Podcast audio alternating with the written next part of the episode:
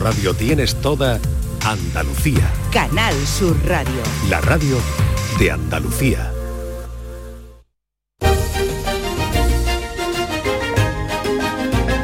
En Canal Sur Radio, Días de Andalucía, con Carmen Rodríguez Garzón.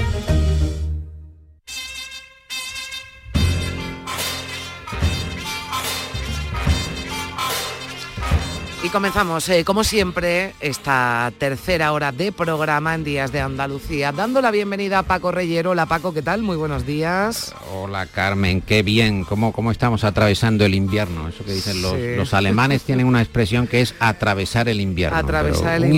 invierno andaluz, sí. Pasar Sí. el invierno es como lograr llegar al final del invierno, ¿no? No tenemos nosotros el A mí no me gusta el invierno. Paco. A mí no, me te gusta, gusta, ¿no? No me gusta. Yo ya Bueno. estoy loca porque llegue la primavera, pero bueno, ya está. Aguantamos y aguantamos. Ya estamos a la mano, hay que verlo, hay que verlo desde Ya, yo de ya visualizo que eso está muy Exacto, bien, lo de ya exacto, tener ahí un cerca, horizonte claro como es el de la el de la primavera que aquí se adelanta. Esto no tiene nada que ver con la fecha, ya lo sabemos y, y seguro que antes del 21 de marzo tenemos aquí ya una primavera en condiciones. Esperemos que llena de, de lluvia, que es lo que de verdad hace falta. Bueno, Paco, tú nunca vienes solo porque No. ya me has acostumbrado a traer mucha compañía una la banda- mañana de domingo. Tienes una banda ya. Una banda sospechosa, sí. Sospechosos habituales, lo vamos a llamar. Rodeado, también, sí. sí. eh, estoy rodeado, pero no fallan. Mm, Están aquí eh, Genaro y Asociados, esa agencia de creatividad, de propuestas insólitas. Eh, recordemos que sigue vigente, sigue abierta su llamada para hacer cursos. ¿Cursos Sí. de qué? Pues cursos de cursos. ¿Te gustaría impartir cursos pero no sabes qué cursos? Curso intensivo para dar cursos durante el curso académico. Ofrecemos orientación y asesoramiento de los cursos. Acompañamiento y seguimiento garantizado de los cursos. Pero es que no sé de qué hablar. Da igual. Curso intensivo para dar cursos durante el curso académico. Con la primera matrícula te regalamos otra matrícula para el próximo curso. El curso de los cursos, esto desde luego parece un trabalenguas, pero es que ellos... Eh, el tema de los Es cursos se, le, se les está dando bien. cosa, ¿eh? Claro, yo ya me apunto al curso del curso y ya está. Y reserva la matrícula, que hay un descuento. Sí, ah, que hay descuentos, sí, esto como ahora con los gimnasios, ¿no? que casi te, te regalan, te dan dinero, ¿no? Por apuntarte. Bueno, te dan incluso la posibilidad de hacerte unas fotos, eh, el gimnasio de un día, ¿no? Sí, Eh, hágase exactamente, una foto, luzca ah, para parecer que está haciendo elíptica o press banca. Tres y, selfies, lo- ¿no? La- la eh, matrícula Lo comparte, efectivamente, lo comparte y a partir de ahí ya eh, ha saciado eh, la notoriedad que necesita y luego se va a su casa, se tumba en el sofá y nada, a ver la eh, tele. Oye, con lo de los gimnasios tienen ahí Genaro y asociado un filón, ¿eh? no digo nada, digo para que filón, apunten, que yo sé que nos escuchan y están muy atentos a lo que contamos aquí, a lo que hablamos tú y yo. Nos así que- fiscalizan, Carmen. Sí, exactamente, sí, sí, sí, porque además yo ya, vamos, ya mismo va a estar aquí eh, Gallardo mandando un, móvil, un, tele- un mensaje al móvil contándome algo, ya te digo. Bueno, eh, en fin. eh, Mira, hay, hay sí. necesidad de escuchar, tenemos a, a una radio uruguaya, concretamente él es Emiliano Cotelo de Radio Mundo en Uruguay, que está incidiendo también en nuestra frecuencia. Escuchemos. Más de medio siglo después, uno pensaría que ya no hay formas nuevas de contar el milagro de los Andes. Tantos libros publicados, películas, documentales, podcasts, tantas charlas y entrevistas a quienes sobrevivieron. Y sin embargo, acaba de estrenarse una película que logra estremecer al público, incluso a aquel que ya creía que lo conocía todo sobre aquellos hechos. Esta nueva versión está hablada en español y está a cargo de un elenco de actores uruguayos y argentinos. Es una producción de Netflix dirigida por el español Juan Antonio Bayona. Eso se traduce en una factura técnica de altísima calidad. Desde los primeros minutos, con una reproducción del accidente aéreo impactante por su realismo, la Sociedad de la Nieve conmueve al espectador, en particular cuando muestra lo que implicaron aquellos 72 días de espera en la montaña. Pues eh, me gusta la reflexión que hace este compañero Emiliano Cotelo de Radio Mundo Uruguay. de ¿no? Montevideo. Esa capacidad, ¿verdad?, que ha conseguido eh, Bayona en la Sociedad de la Nieve para eh, sorprendernos después de que casi o creíamos conocer casi todo ¿no? de esta historia, de ese milagro de Sí. los Andes.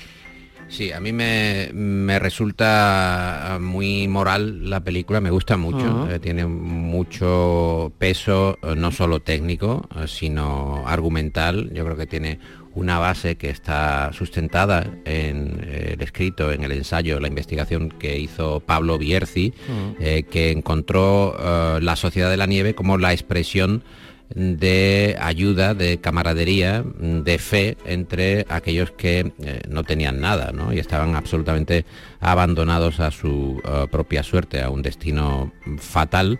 Y hay que decir, Carmen, que eh, Juan Antonio García Bayona es hijo de andaluces, de andaluces, concretamente su padre es eh, de mm, Osuna, en la provincia de Sevilla, y su madre de Huelma, en Jaén, y su padre eh, decoraba fachadas en los eh, cines, en los eh, cines tradicionales, esas enormes fachadas con carteles que Sí. llamaban, por ejemplo, no sé, un enorme tiburón, por ejemplo, por Mm. ponerlo en la época, ¿no?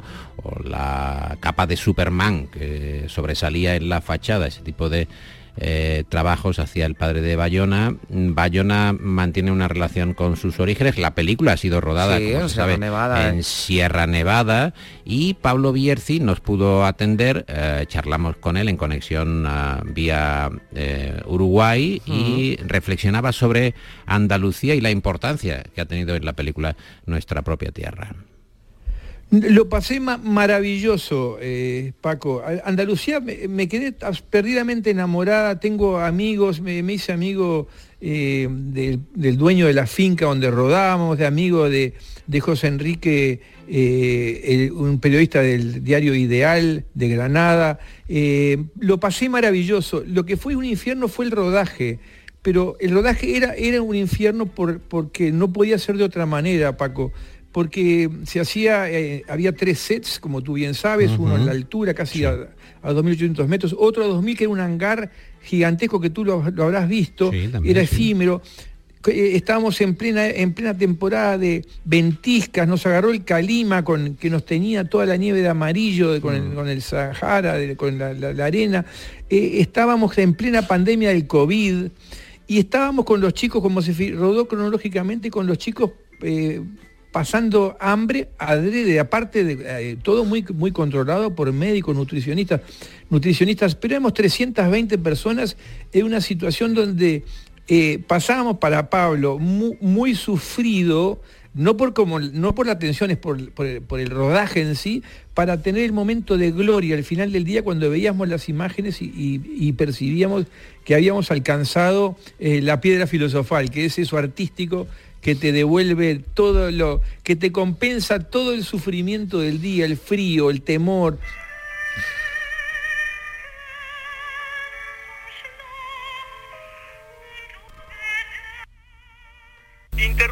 Amigos oyentes, este programa para ampliar la información que les adelantamos hace unos minutos, porque ya se conoce la identidad de los dos jóvenes sobrevivientes del avión uruguayo que se estrelló hace 71 días en los Andes. Se trata de Roberto Canesa y Fernando Parrado.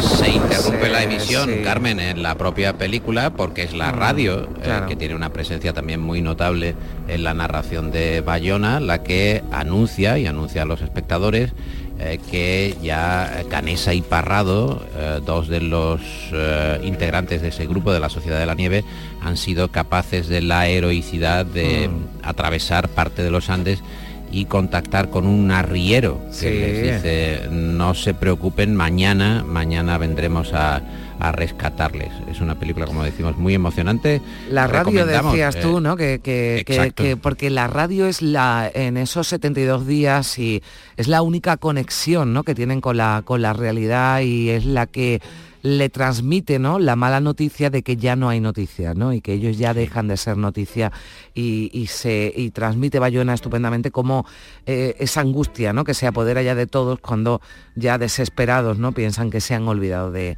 de ellos, ¿no? Pero es la radio también la que, bueno, pues les anuncia que sus dos compañeros buena noticia han podido eh, llegar, han sobrevivido y, y ya van a por ellos, ¿no? Que es ese momento también eh, maravilloso. Yo no quiero destripar mucho, ¿no? La, la película para quien no la haya visto, pero cómo ellos se preparan, ¿no? Después de tantos días de, sufrimiento, con lo poco que tienen, cómo se preparan ya para para ese rescate, ¿no? Que, llega, bueno, pues eh, horas y días después, ¿no? De que ya sus compañeros eh, bueno, pues toquen, toque tierra. Es que cuando aparece, ¿verdad? Lo verde en una película en la que el blanco no es el color predominante, el verde se recibe con mucha alegría por los eh, protagonistas y por, los, y por los espectadores.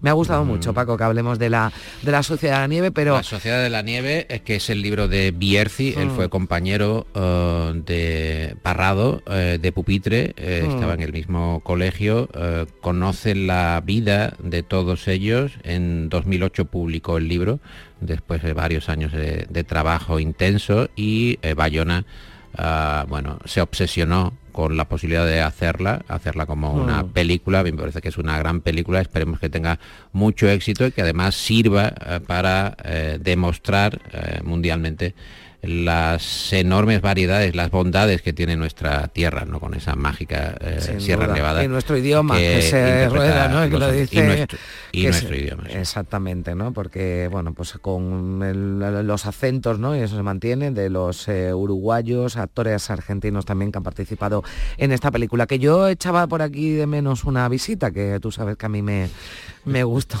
mucho las reflexiones. El pack completo, quieres el pack completo, yo lo sé, yo trato de... Eh, digamos, tener todo preparado. Juan Herrera, mm. eh, que ha reflexionado recientemente en el programa a su estilo, ya sabes, peculiar, el creador de Humor Amarillo, del Hormiguero, mm. eh, del Club de la Comedia, sobre las cantidades. ¿Qué es realmente una manifestación? Teniendo en cuenta que según un bando u otro dice allí hubo mil o un millón. Bueno, vamos a ver si nos ponemos medianamente de acuerdo.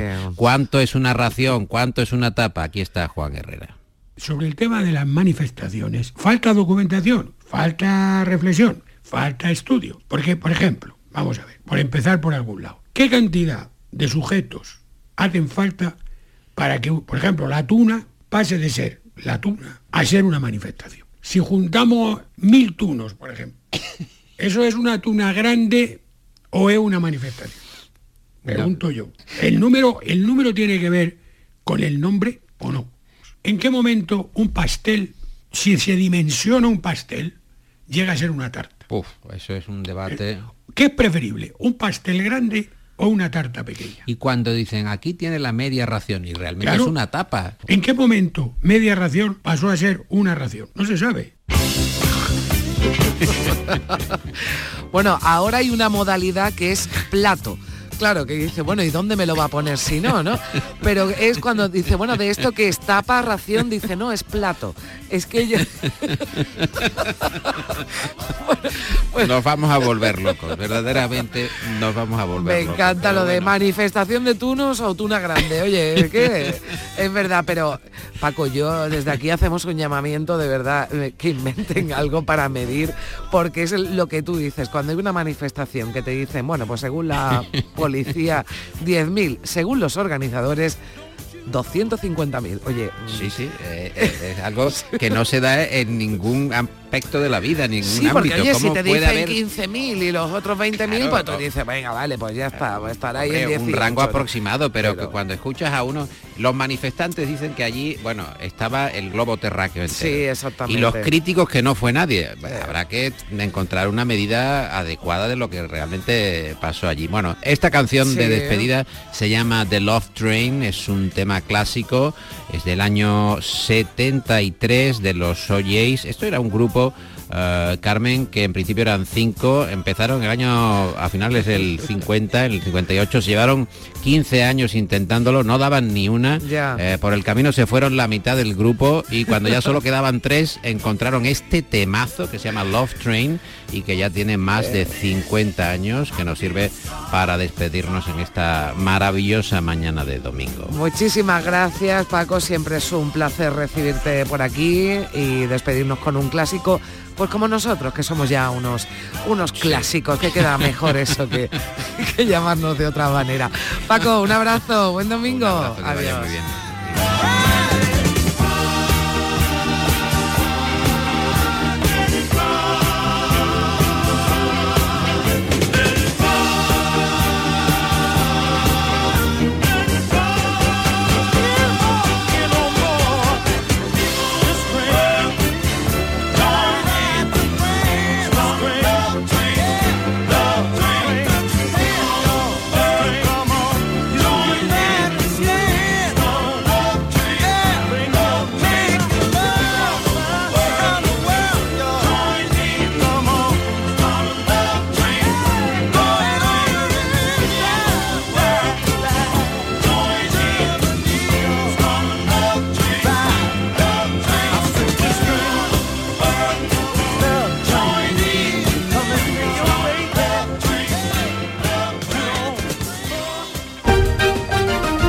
Canal Sur Radio, Días de Andalucía.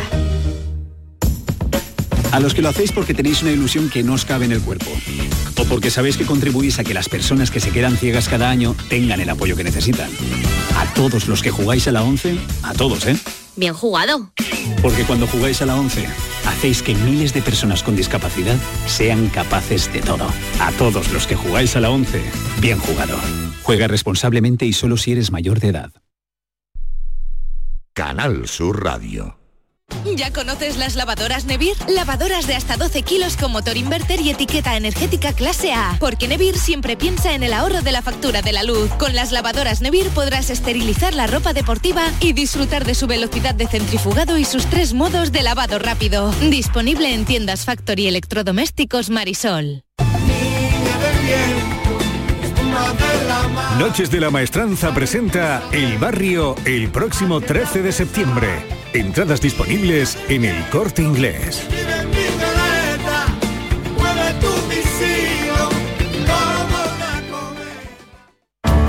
Días de Andalucía. Con Carmen Rodríguez Garzón. Canal Sur Radio.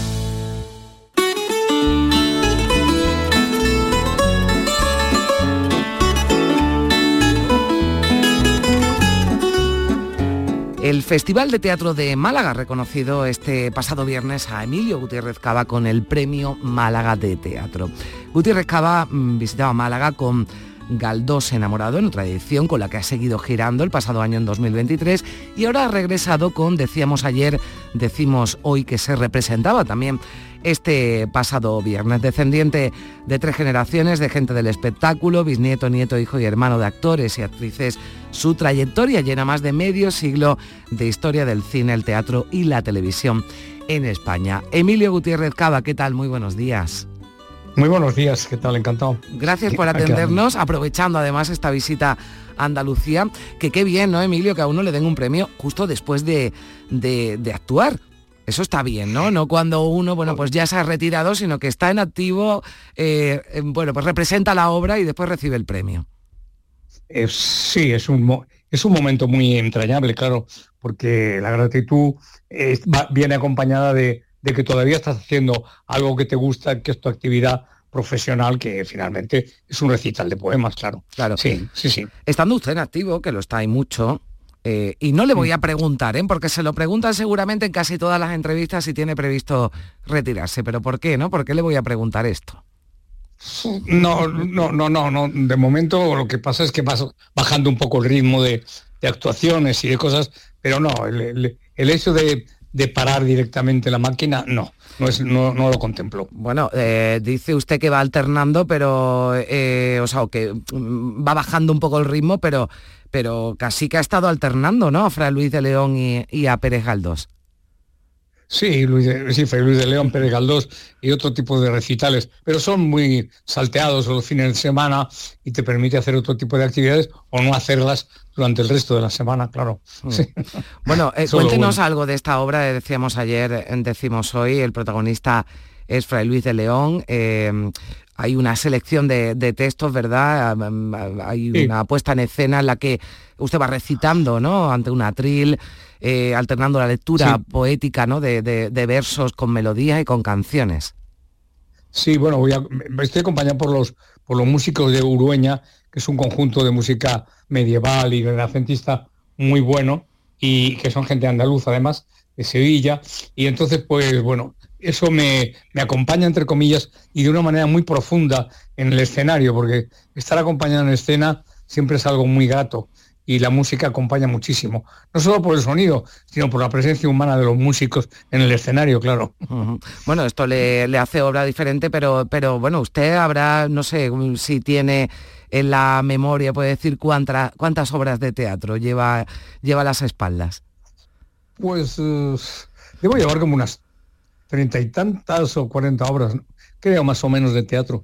Hmm. Sí, yo creo que 40 obras. Hay que tener en cuenta que en los últimos años, sobre todo en los años 90 del siglo pasado, las obras duraban bastante tiempo. Podíamos estar dos o tres años haciéndolas, ¿no? Y hoy en día también duran bastante, sí. Hmm. sí. Bueno, está volviendo, ¿no? Un poco el teatro digamos, a, a estar en la agenda, ¿no? En el gusto de, de- de los espectadores. Estamos eh, volviendo al teatro. Estamos esto viendo el teatro, estamos viendo el, el teatro musical y esas cosas, pero no, no tanto el teatro dramático, ¿no? Eh, sobre todo está desperdigándose mucho por todas partes y bueno, de- digo desperdigándose en cuanto que se hace en muchos sitios y bueno, eso es bueno para, para verlo no solo en Madrid y Barcelona, sino que se ve en todo el resto de España y a mí eso me parece muy positivo y que está muy bien. Mm, Usted es un actor de, de teatro, pero también de, de cine. Mm, Yo no sé si, eh, si tuviera que elegir después de tantos años de, de trayectoria, ¿con qué se, con qué se quedaría? Eh, yo en este momento me quedaría, como siempre me he quedado, con, con lo más lo, lo- lo más lo más interesante de cualquiera de las tres ramas, ¿no? Y de eso ha habido cosas muy jugosas, tanto en cine como en televisión. Pero claro, el contacto directo con el público todos los días, cuando se hacía teatro todos los días, era impagable, ¿no? Y sobre todo porque tú de pronto llegabas a Málaga y hacías un- una función y el público respondía de una, de una manera y luego te marchabas hasta Zaragoza y respondía de otra manera, ¿no? Y eso era muy excitante y muy bonito además para un intérprete, yo creo que también para el público. Y eso pues evidentemente me hace que me incline más por el teatro que por el... Sí, porque- de las profesiones, claro. Usted ha hecho mucho cine, también ha hecho televisión, pero ha hecho teatro, claro, porque actor eh, yo creo que hay que diferenciar, hay que poner el apellido, ¿no? Actor de teatro es que el cine y la televisión no tiene nada que ver con lo que usted decía, ¿no? De ponerse delante No. en directo y aquí no hay marcha atrás, aquí no vale uno me he equivocado, ¿verdad? Y tener que... No, no, aquí no se puede decir corten, vamos a empezar otra vez. Hmm. No, eh, lo decía Res Harrison en unas declaraciones que hizo antes de empezar a rodar una película antológica, My, Fair Lady, que a mí me parece que está maravilloso en esa película, pues él decía que él era un actor de teatro que, se- que hacía cine.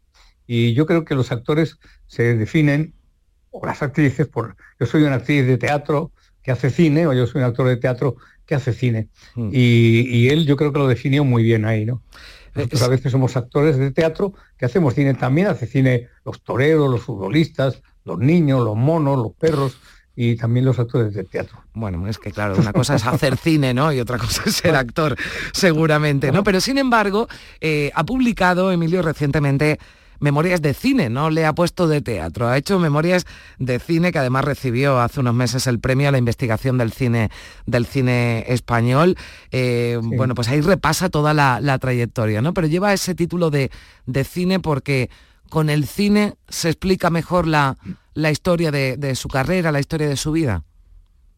No, lo- no, lo hice porque primero, eh, el- el- las películas duran un periodo de tiempo muy limitado, el rodaje me refiero, pueden, eh, incluso hasta la distribución de la película, pueden durar cuatro o cinco meses el rodaje como mucho y luego un año entero el ciclo de exhibición de la película.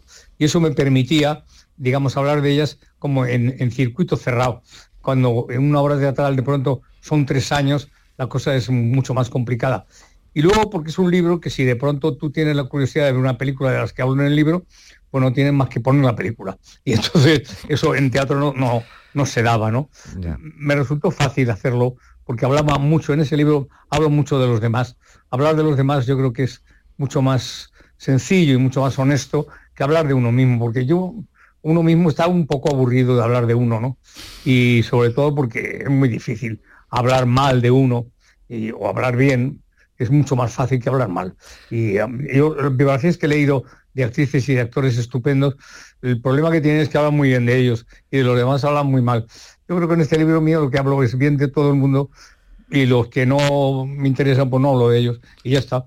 Y, bueno, y, yo estoy por ahí y también hablo de anécdotas que me han pasado, pero forman parte, digamos, de un todo que es también mi visión del cine desde mi punto de vista. Bueno, pues yo no estoy de acuerdo con usted. A mí me ha encantado hablar con usted, de usted, durante, durante estos minutos, eh, aprovechando esta visita a Andalucía. Le reitero mi felicitación, mi enhorabuena por ese premio, premio Málaga de Teatro, que le dan a Emilio Gutiérrez eh, Cabá en activo, totalmente con esa obra que también ha pasado por Málaga, eh, esa obra sobre Fray Luis de León. Decíamos ayer, decimos hoy. Emilio Gutiérrez Cava, ha sido un placer y muchísimas gracias por estar con nosotros unos minutos. Muchísimas gracias y buen domingo. Igualmente, adiós. adiós. Gracias, hasta luego.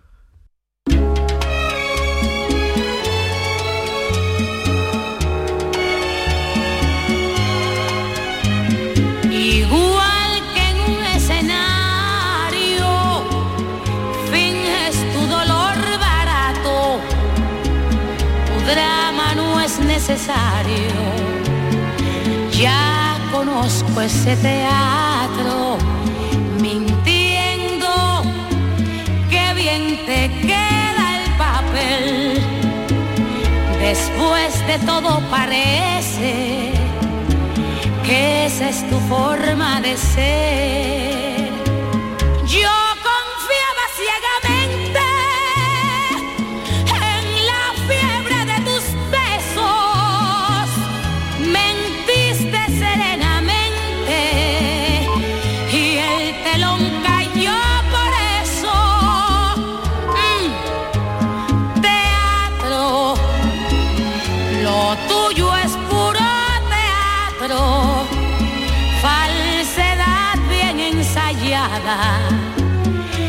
Estudiado simulacro.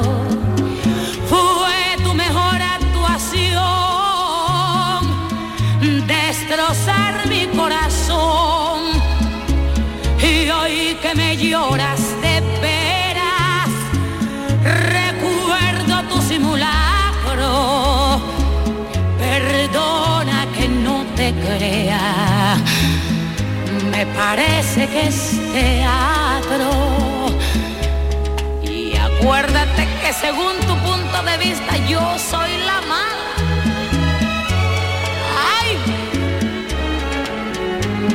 Teatro, lo tuyo es puro teatro.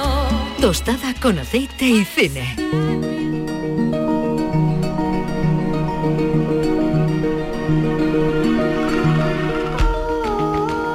Pues de puro teatro a puro cine, Juan Luis Artacho, ¿qué tal? Hola, muy buenos días. Buenos días. Bueno, era un gustazo, ¿verdad? Escuchar a Emilio Gutiérrez Cava, que lo habéis tenido allí en Málaga, en el Festival de Teatro, eh, Juan Luis, que uno Sí. reciba, ¿verdad? Ese, ese premio en las tablas y en el escenario. Sí, el viernes le dimos el premio en, en, bueno, en- en la actuación que, que- que ha explicado y que ha comentado un poco contigo. Y bueno, pues un lujo, un lujo verlo, saludarlo y una leyenda de nuestras tablas, de los escenarios, del cine, de, de todo, ¿no? Y, y bueno, fue un placer y estuvo Mm. muy bien arropado por el público malagueño. Y pues nada, de estas cosas que te, que te llevas.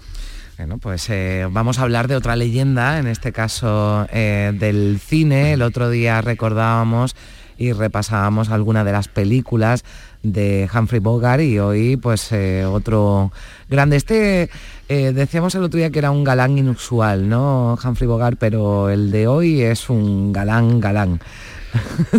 Es un Este con mayúscula, ¿verdad? Sí, un canal inimitable. Era- de- de- su cuarta esposa tuvo cinco. Mm. Dijo de él eh, que, que había hecho de, de los modales, de la cortesía y del estilo algo tan excitante como Humphrey Bogart, eh, una buena pistola. Pues bueno, hay la diferencia de estos dos, de estas dos leyendas. Decíamos que era uno de los, de los grandes mitos de la historia del cine Bogart. Pues Cary Grant igual, a esa misma altura. Estamos hablando de uno de los cuatro o cinco grandes, grandes actores. Y, yo cuando empecé a ver cine de pequeñito y veía que salía Cary Grant, pues decía, "Jo, yo quiero que- me queden los trajes también, sobre todo los de mil rayas, que eso a nadie en la historia del cine le ha quedado igual. O me acuerdo en Charada, que salía en una ducha se metía ahí con Audrey Hepburn y tal, y, y él salía del- de la bañera, salía del- de esto y, y Sale perfecto, perfecto, ¿no? perfecto, con la raya del pelo intacta, con esa sonrisa pícara. muy Pues- guapo, guapísimo, un hombre muy atractivo, eh, una y, y desde luego pues un actorazo, ¿verdad? Vamos a repasar alguna de sus películas porque, bueno, pues hizo un poco de todo, ¿no? Porque lo, lo vimos en, en comedias, pero también, eh, bueno, pues en películas de, de, de suspense, ¿no? En dramas también, o sea que, que Sí, digamos bueno, que tenía varias facetas, ¿verdad? actor todoterreno, no solo era Mm. ese encanto que transmitía, que ya eh, para Hitchcock ya era más que suficiente, Mm. eh, con el trabajo en muchas películas, en Sospecha, en bueno, en numerosas películas maravillosas, en Encadenados, como Mm. estaban Encadenados, que tiene uno de los mejores besos de la historia del cine siendo algo tan complejo como él que, que, bueno, después hemos ido sabiendo y no, no- él no lo llevó nada bien el, el tema de su homosexualidad. Él tenía una relación oculta con varios actores, entre ellos Randall Scott, que lo acompañó hasta el último día, hasta su muerte, y aunque estuvo casado cinco veces, y quizás por eso, pues bueno, nunca trascendió lo suficiente, pero ahí tenía él muchísimas dudas.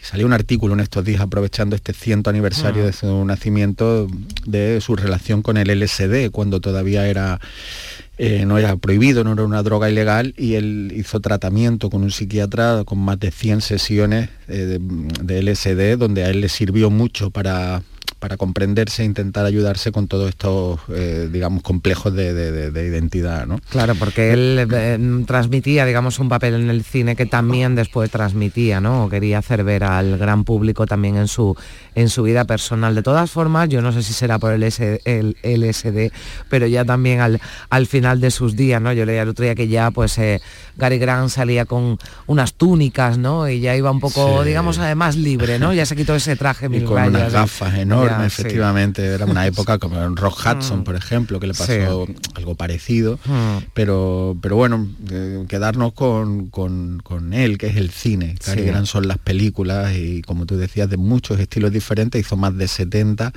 y alguien que solo pensar en él, pensamos en entretenimiento, pensamos en diversión, pensamos en sofisticación, pero también en inteligencia. Era alguien que tenía Mm. ese punto.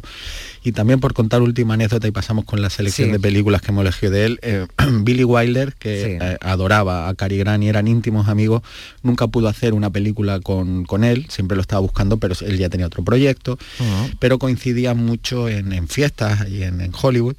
Y, mm, y- y Wilder, que lo adoraba, siempre decía, pero tenía una cosa que era muy tacaño. Entonces él Ah, iba vaya. como una fiesta a Cary Grant, que tenía muchísimo dinero, pero entonces Wilder le provocaba y le decía, eh, eh, Cary, en la casa de, no sé, de Fred Cineman o de unos directores de la época, dice, pues han puesto unos altavoces que vale cada uno dos mil dólares. Y él ya toda la cena, todo el cóctel estaba diciéndole a su mujer, a los amigos, ¿sabes que los altavoces valen eso? ¡Qué locura! ¿Cuánto valdrá entonces no sé cuánto? ¿no? Era alguien con muchas peculiaridades que ya te digo que no nos han trascendido la gran pantalla, pero alguien eh, que nos, ha- nos hace y nos ha hecho muy, muy feliz. Bueno, pues con el tacaño Gary vamos- nos vamos a, eh, a ir a algunas de, de sus películas. ¿Cuál es la primera, Juanlu? Pues una de las colaboraciones con, con- de los directores con el que ha trabajado, y decíamos antes Encadenados, que quizás sea uno de sus grandes, es con Alfred Hitchcock, que lo adoraba por, por esa fisicidad que él tenía, y hemos destacado pues con La muerte en los talones.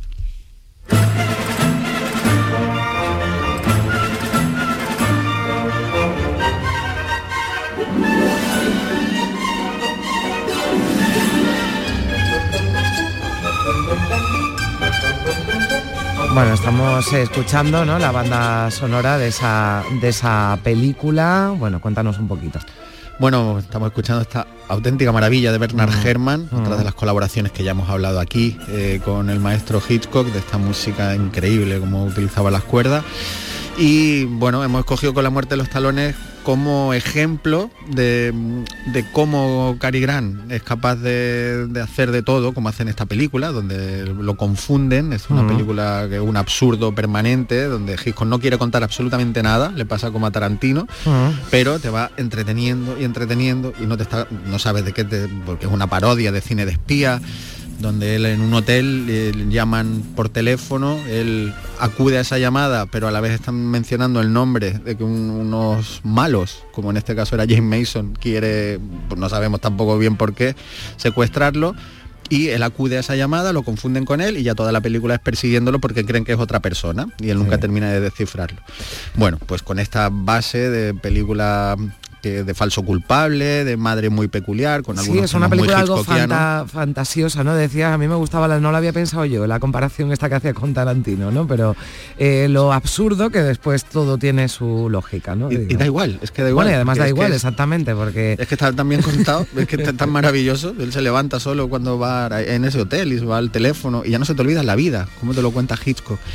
Y de hecho hay una escena esta, donde esta música suena de manera esplendorosa cuando una avioneta fumigadora en mitad de la nada, donde no hay nada que fumigar, cosas te quieren Sí. matar desde una avioneta. Sí, eh, con una pistola, ¿no? Desde una avioneta, en fin, como esto... Sí, sí, una ráfaga de tal, el que está esperando un autobús Sí. en el sitio más insospechado del mundo y viene una fumigadora cuando está todo desértico.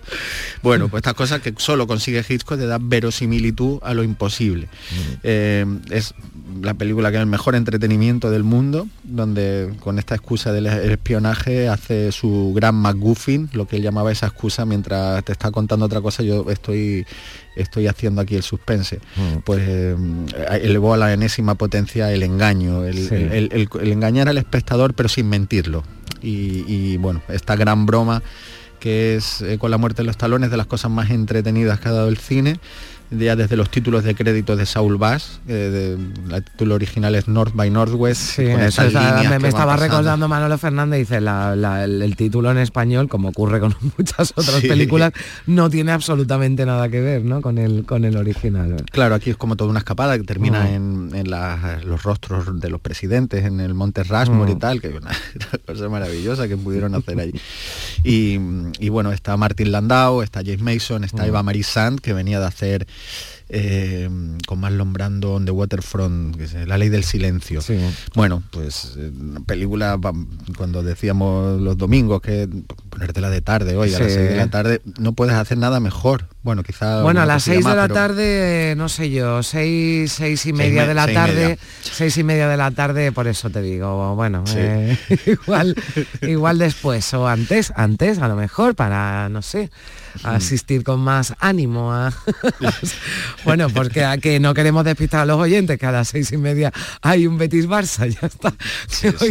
hoy, tenemos una tarde completita de fútbol, ¿eh? que, pierda, man que pierda. Bueno, bueno eh, hemos empezado con la, con la muerte en los talones y seguimos, con cuál, Seguimos con el otro director, yo creo que son los dos con el que más mm. ha trabajado y ha dejado más obras maestras, que en este caso es con Howard Hawks, en el campo ya de la comedia, aunque mm. solo eh, aunque con la muerte de los talones tiene un punto ese cómico que él tiene, en el, en el tren cuando baja la litera y ella se esconde allí, tantas cosas que solo puedes hacerlo con él, pues solo los ángeles tienen alas y es nuestra siguiente propuesta.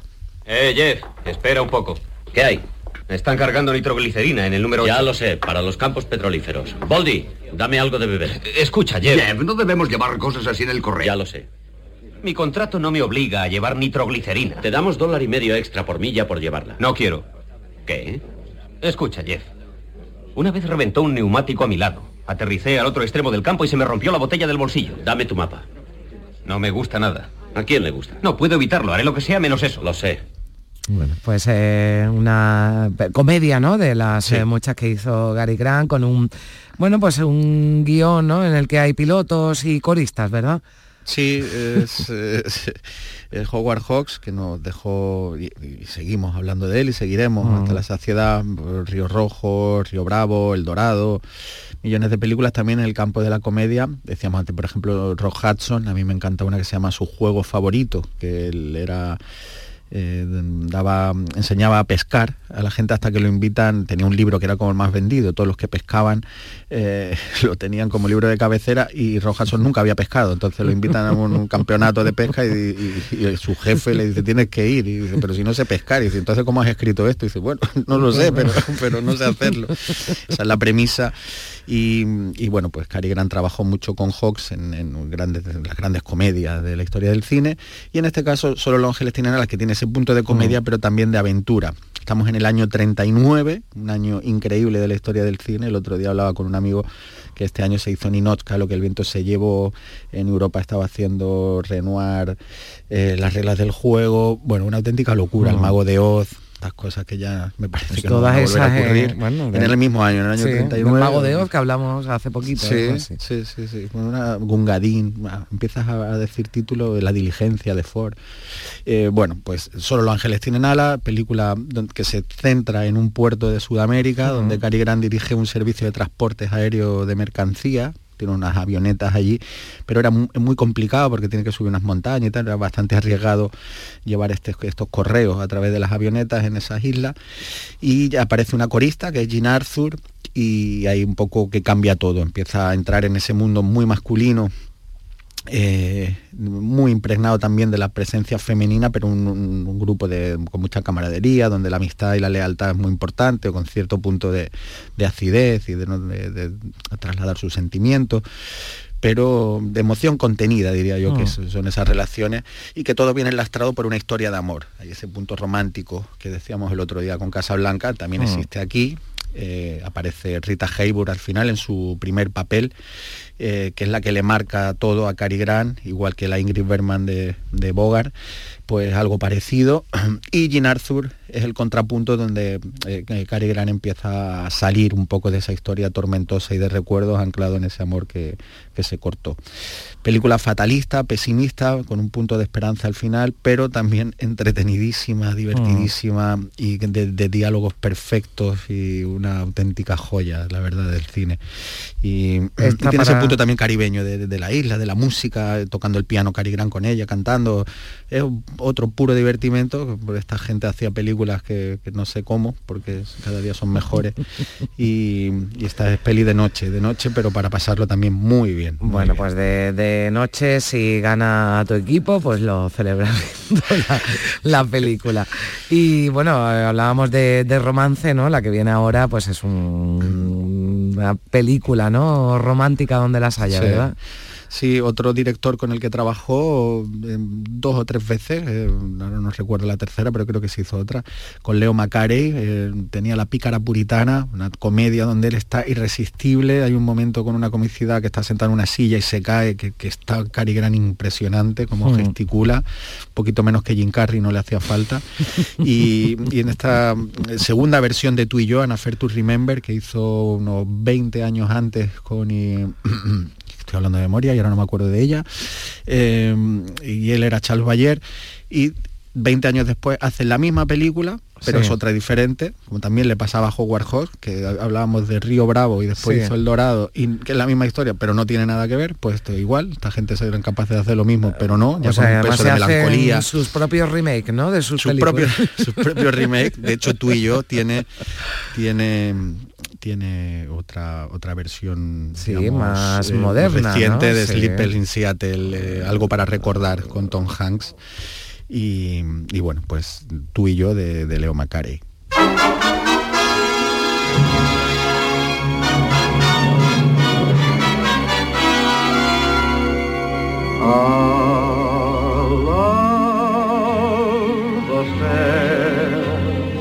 pues con esta maravillosa música que en ese transatlántico donde ellos Sí. se conocen, este melodrama increíble, donde él es un elegante playboy y ella una cantante de cabaret y se conocen en un, en un lujoso barco y allí aparece un romance.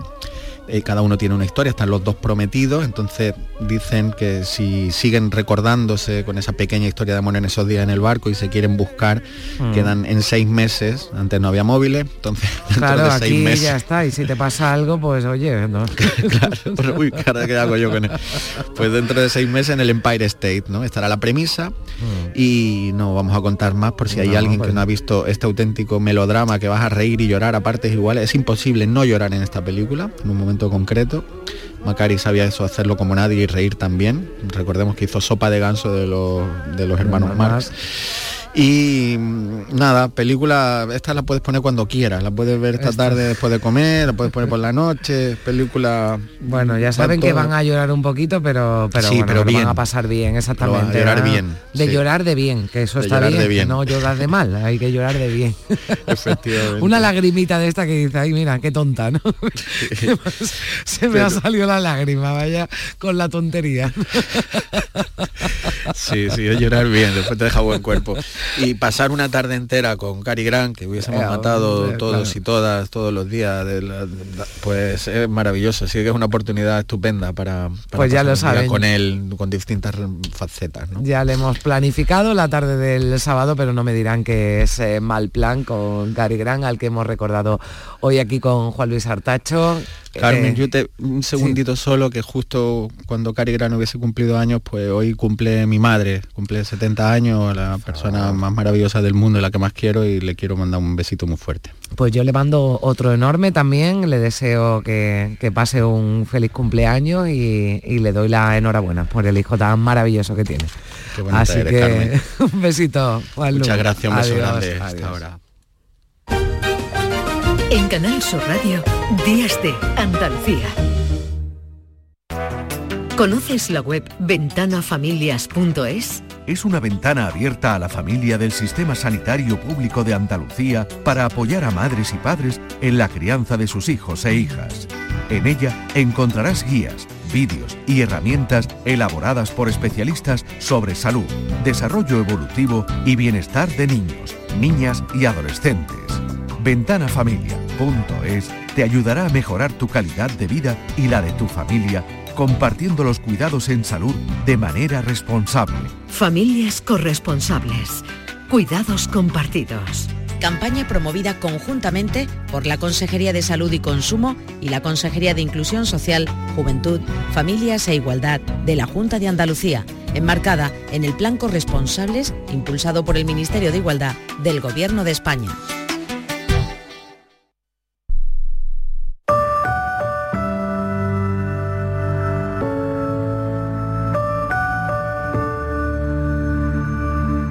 Canal Sur Radio.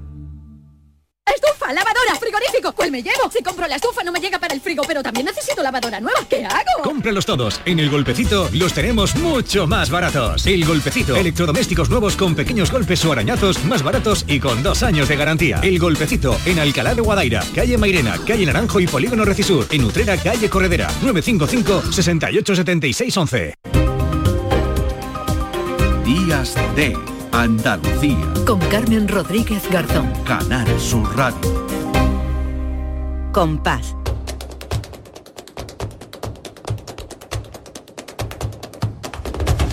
Compás. Y después, Gloria. Faltan 10 minutos para las eh, 11 de la mañana de este 21 de enero de 2024, es decir, Lourdes Galvez, ¿qué tal? Muy buenos días. Hola Carmen. Hoy hubiera cumplido 101 años la faraona, Lola Flores. Venimos de celebrar el cumpleaños de la madre de Juan Luis Artacho y nos vamos con otro Con cumpleaños otra de otra grande. grande, otra grande, Lola Flores.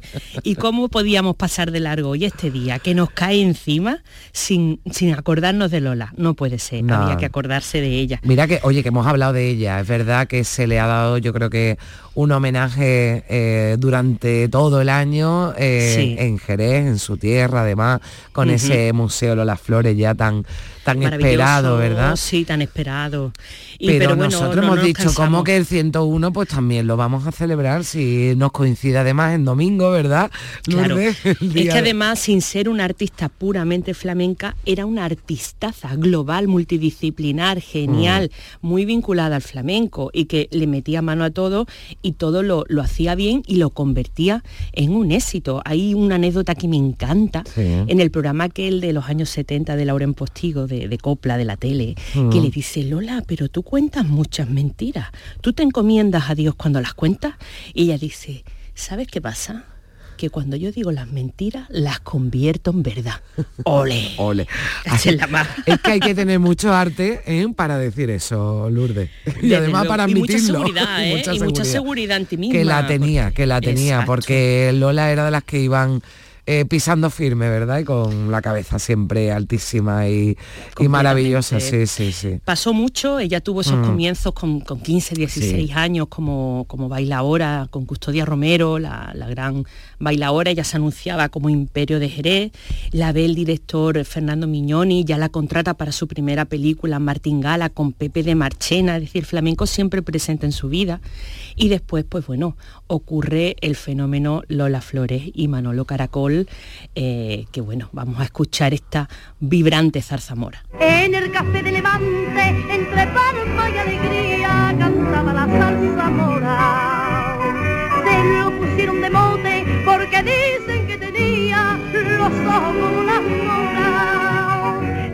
como primero a un tatante que olé y luego fue un marqués que la llenó de brillante y olé de la cabeza a los pies. Que además no te cansas de escucharlo las No, flores, no te cansas, no, te cansas. Y, y bueno, esto que fue, esto que Bueno, sacudió a. España entera, ¿no? Este Sí. romance medio velado, medio eh, eh, eh, a las claras del día de todo el mundo, de, de. Lola Flores y Manolo Caracol, que además a Manolo Caracol lo contrata Lola Flores por su preferencia, porque quería un cantaor con prestigio que Mm. le diera brillo a su espectáculo. O sea, que es ella la que decide que venga Manolo Caracol.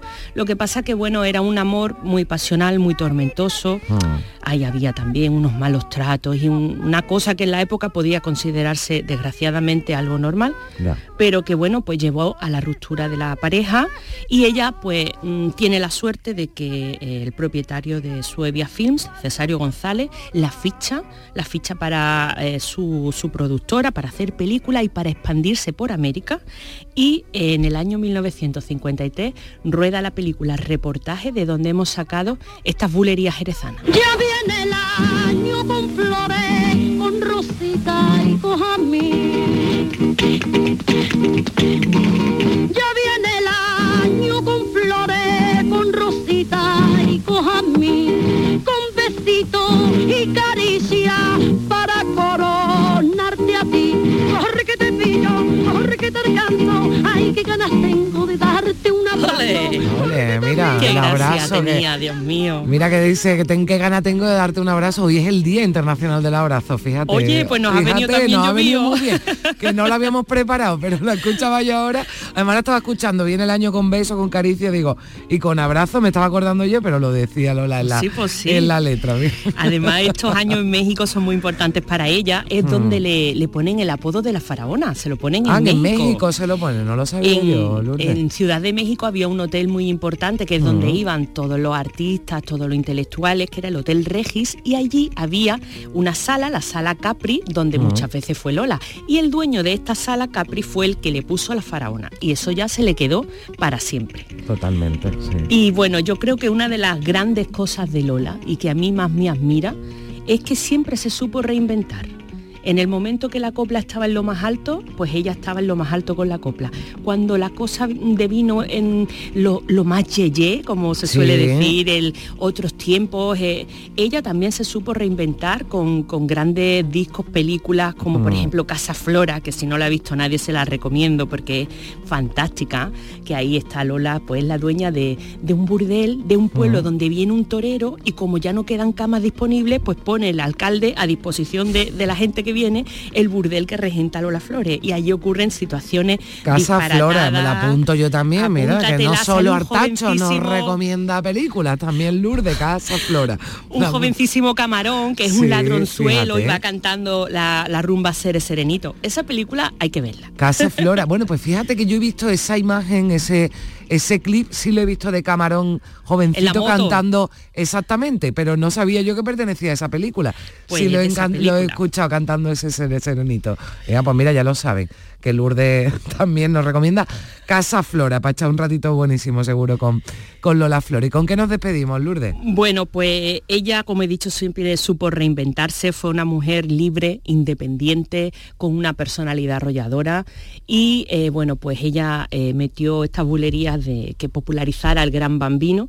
Ella lo hizo en los años 80, mm, después el grupo siempre así lo, lo retomó y la verdad que me parece una manera muy, muy bonita de homenajear a esta mujer que nos ha dado tanto en España, que nos sigue dando y que bueno, pues que, pasará de dará generación en generación. Seguro, seguro que sí, porque Lola Flores, como hablábamos ayer de, de Serra, también merece que los jóvenes, ¿verdad? También la, la, la, La escuchan, la conozcan y, y sepan mucho de ella. Y los Eso jóvenes y las chicas ¿eh? también mucho porque porque Lola fue también una revolucionaria como, como mujer. una ¿no? feminista sin saberlo. Totalmente, totalmente, exactamente. O sí lo sabía. Bueno, a ver, vamos a escuchar un poquito, Lourdes, antes de despedir.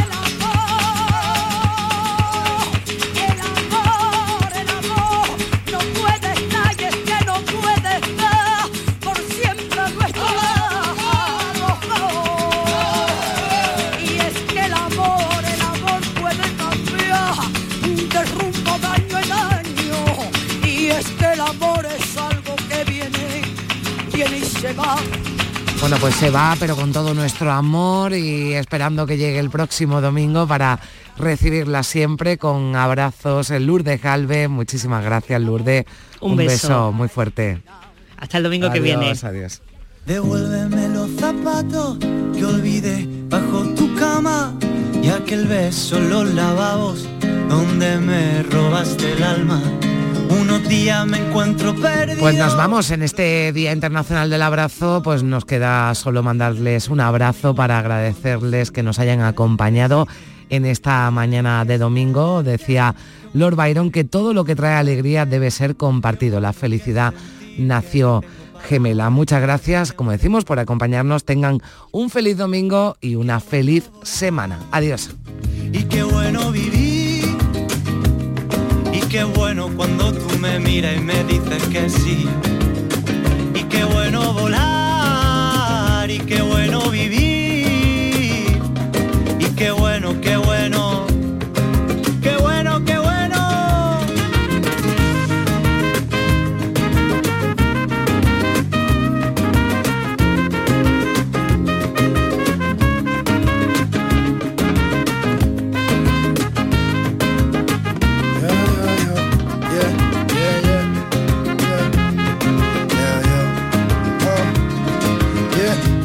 bueno que viniste cuando viniste, qué mal que te perdí cuando te fuiste. Qué malo es estar triste, me lo contó mamá con lo bonito que es amarse hasta morirse. Quédate en la casa, yo ya no las quiero, el coche, los muebles, todo pa' ti entero. Guarda los regalos, quédate las perlas, yo me quedo con la cara que pusiste al verla, desde luego. Ja. Pa' ti aquellos zapatos que te gustan tanto, pa' mí aquel día que fuimos al campo, quédate la colección de discos que compramos.